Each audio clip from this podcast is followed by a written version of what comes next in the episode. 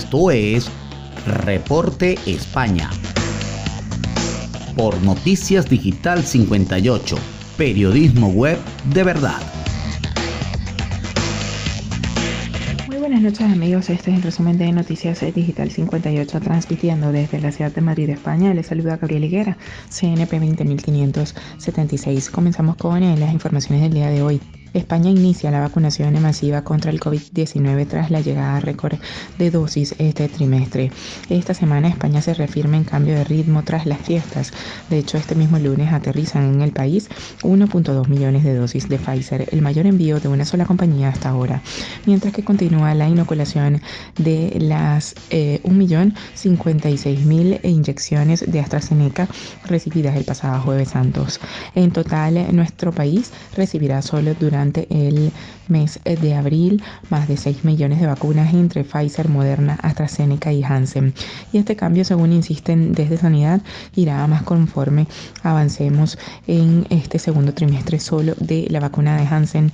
De una sola dosis llegarán 5.5 millones, por lo que la condición de este antídoto, que es capaz de generar inmunidad con una sola dosis, se presenta como fundamental. Además, Daria ha remarcado las cifras, una de cada 10 vacunas de Johnson Johnson distribuidas en Europa irán para el país.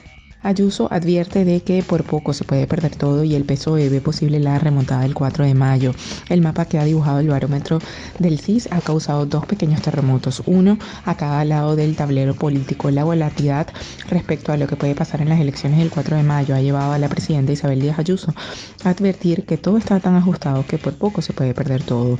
La euforia es proporcional en el otro lado del ring. El PSOE madrileño ve el horizonte cada vez más despejado y la remontada según fuentes socialistas es posible. El juego está servido. El estudio preelectoral ha pronosticado una victoria del PP y de Ayuso, pero un empate técnico entre los bloques de izquierda y derecha que se quedarían cada uno en 68 diputados.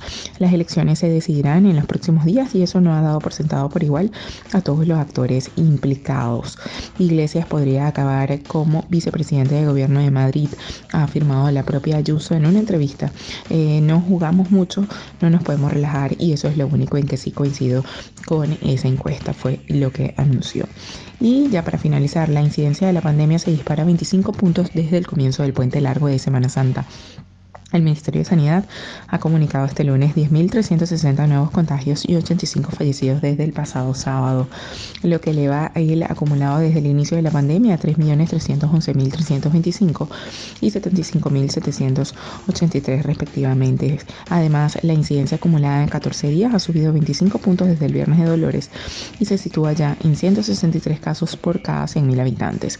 Por su parte, la ministra Carolina Darias ha reconocido que España sale de una zona valle de contagios de coronavirus para coger una senda alcista, pero ha advertido de que habrá que esperar unos días para ver hasta dónde llega nuestra, en nuestra nueva ola pandémica. El Instituto de Medicina Legal de Asturias ha descartado que la muerte de una mujer de 40 años que había recibido la vacuna de AstraZeneca una semana antes del deceso esté relacionada con el fármaco.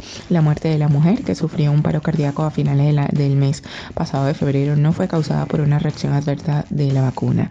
Los datos reflejan en el, en el final de la semana eh, un aumento de hospitalizaciones y de los fallecimientos por coronavirus. Esto es todo por el día de hoy. Recordemos que somos Noticias Digital 58, siempre llevándoles la mejor información para todos ustedes. Desde Madrid, España, se despide Gabriel Higuera. Feliz noche.